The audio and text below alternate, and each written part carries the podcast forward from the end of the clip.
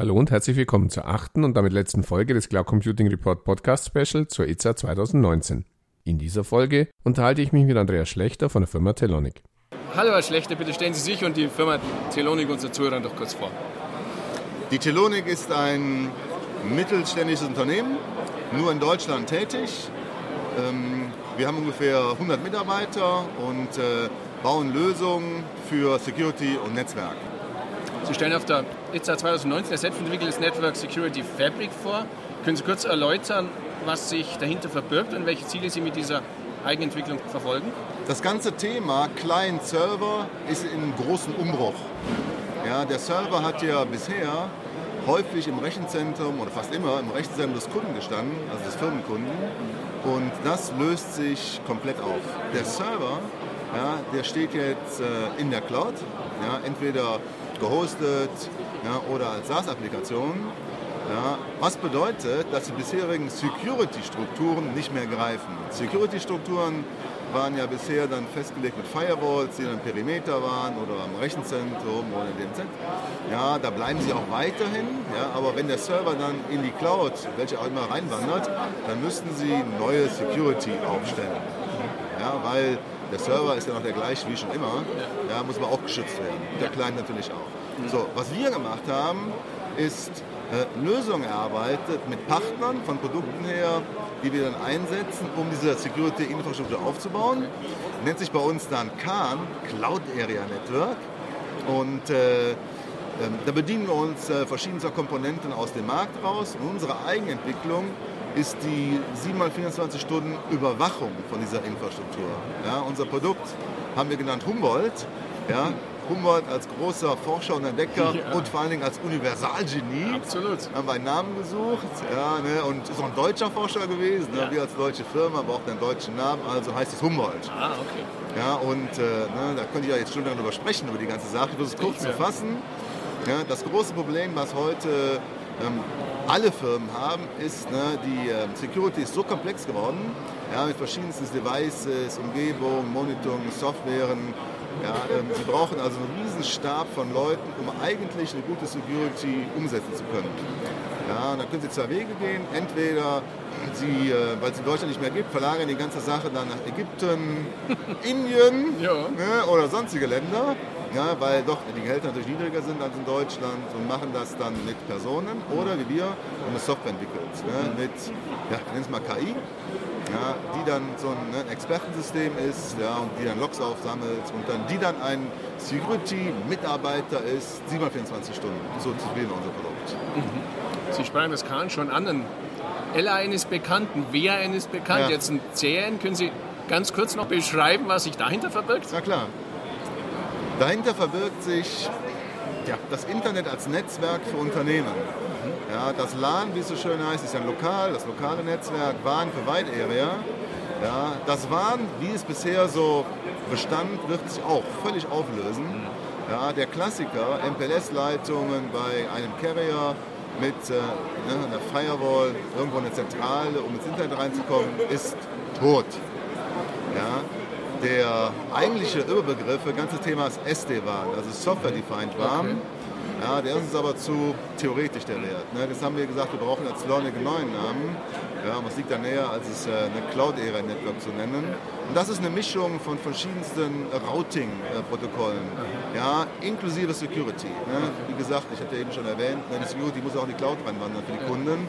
Und die Vernetzung muss so flexibel sein, ja, um dann die ganzen Cloud-Services äh, ja, anzugehen und vor allen Dingen auch innerhalb der Cloud-Services zu vernetzen. Ein kleines Beispiel, ja, Sie können ja heute Server hochfahren in AWS und ähm, in Azure. Mhm. Ja, und wenn Sie die beiden verbinden wollen, was machen Sie dann?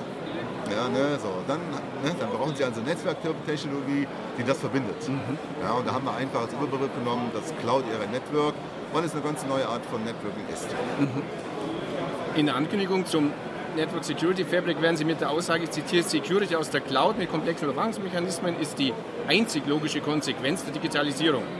Können Sie diese Aussage kurz erläutern? Na klar kann ich das. Ja.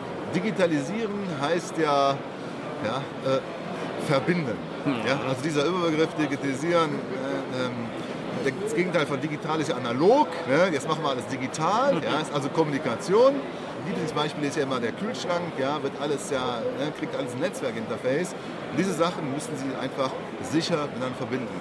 Und bei diesen Digitalisierung ja, von den Geräten, die bisher überhaupt nicht ja, zu verbinden waren, ja, da ist ja ne, diese Software-Stacks, die in diesen Produkten drin sind, sind nicht, für, sind nicht mit Security versehen. Ja. ja also wenn Sie ein Beispiel IoT-Device vernetzen wollen, dann müssen Sie das durch irgendeine Art von Security laufen lassen, weil ansonsten ist es unsicher.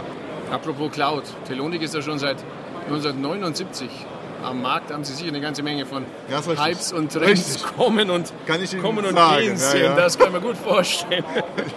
Wie fällt vor diesem Hintergrund Ihre Beurteilung des Cloud Computing Marktes in, in, in Deutschland aus? Ist die Wolke nun wirklich auch in Deutschland angekommen?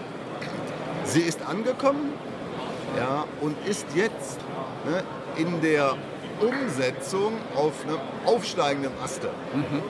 Ja, es ist mittlerweile akzeptiert worden von deutschen Firmen, Cloud-Services in Anspruch zu nehmen. Ja, das geht von ganz klein ein bisschen bis zu All Cloud. Ja, aber es ist angekommen, es ist akzeptiert, ja, die, äh, die rechtlichen Richtlinien sind natürlich mittlerweile alle ja. geklärt. Es geht jetzt richtig los. Wir hatten das eben Diskussion, ne? es beginnt zu rocken, zu das rocken. ganze Thema. ja. ja.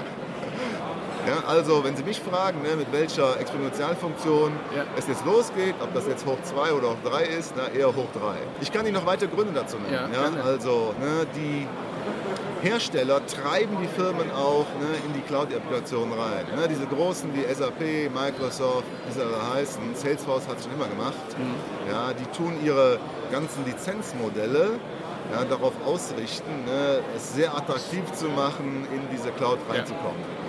Und ich will nicht sagen, dass ne, Microsoft Monopolist ist, ist das meiner Meinung nach. Ne? Sie haben gar keine andere Chance. Eben. Ja, und äh, ne, wenn Sie auch mal hinter die Kulissen gucken, es gibt jede Menge technische Möglichkeiten, wie Ihnen gesagt wird, wie Sie in die Cloud kommen. Aber fragen Sie Microsoft an, wie Sie aus der Cloud Rauskommen. wieder rauskommen. Ja, da gibt es kein White Paper zu. Nee, ja, das ja, gibt es ja, nicht. Das deshalb, es ist auch wesentlich flexibler. Es hat an sich alle Vorteile. Es ist flexibler, es braucht nichts mehr aufbauen. Ne? Und die Lizenzierung ist, vielleicht ist es künstlich gemacht, aber Lizenzierung ist auf jeden Fall auch attraktiver mhm. für die Kunden.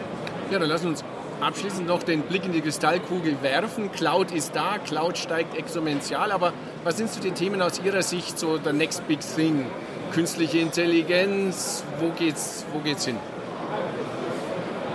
Also wenn Sie mich fragen, ja, so die nächste größte Sache ist ja, völliges Auflösen von den bisherigen Netzwerkstrukturen. Okay. Ja, ähm, ja, die Vernetzung von mobilen Devices, ja, waren ja bisher immer die Handys und Laptops, ja. jetzt kommt zu diesen IoT-Devices. Und äh, das wird ja, völlig neue Netzwerke brauchen, okay. wo wir uns auch im Internet ein paar Gedanken machen müssen. Mhm. Ja, ob jetzt dieses ne, priorisierte Internet dann kommt, müssen wir auch überlegen. Ja, aber ich glaube, ne, diese exorbitante Vernetzung von jeden Devices ne, wird neue Netzwerkstrukturen fordern. Also es bleibt auf jeden Fall spannend. Es bleibt auf jeden Fall spannend. Ne? Sie haben ja gerade erwähnt, ich mache das schon seit naja, fast 40 Jahren, die ganze Angelegenheit. Ich habe viele Hypes kommen und gehen sehen. Mhm. Ja, Cloud ist kein Hype mehr. Ja, mhm. Cloud ist Realität, wird genutzt, bietet viele Vorteile, ist äh, finanziell attraktiv. Kein Grund mehr da zu zaudern. Ja, wunderbar, dann herzlichen Dank für das Gespräch. Dankeschön. Soweit Folge 8 im Cloud Computing Report Podcast Special zur EZA 2019. Falls Sie regelmäßig über neue Folgen im Cloud Computing Report Podcast informiert werden möchten, abonnieren Sie uns am besten auf Spotify, Apple iTunes, Apple Podcasts oder Google Podcasts. Falls Sie regelmäßig über neue News und Hintergrundberichte zum Thema Cloud Computing informiert werden möchten, abonnieren Sie am besten unseren Newsletter unter www.cloud-computing-report.de-newsletter. So viel für heute, vielen Dank fürs Zuhören und bis zum nächsten Mal.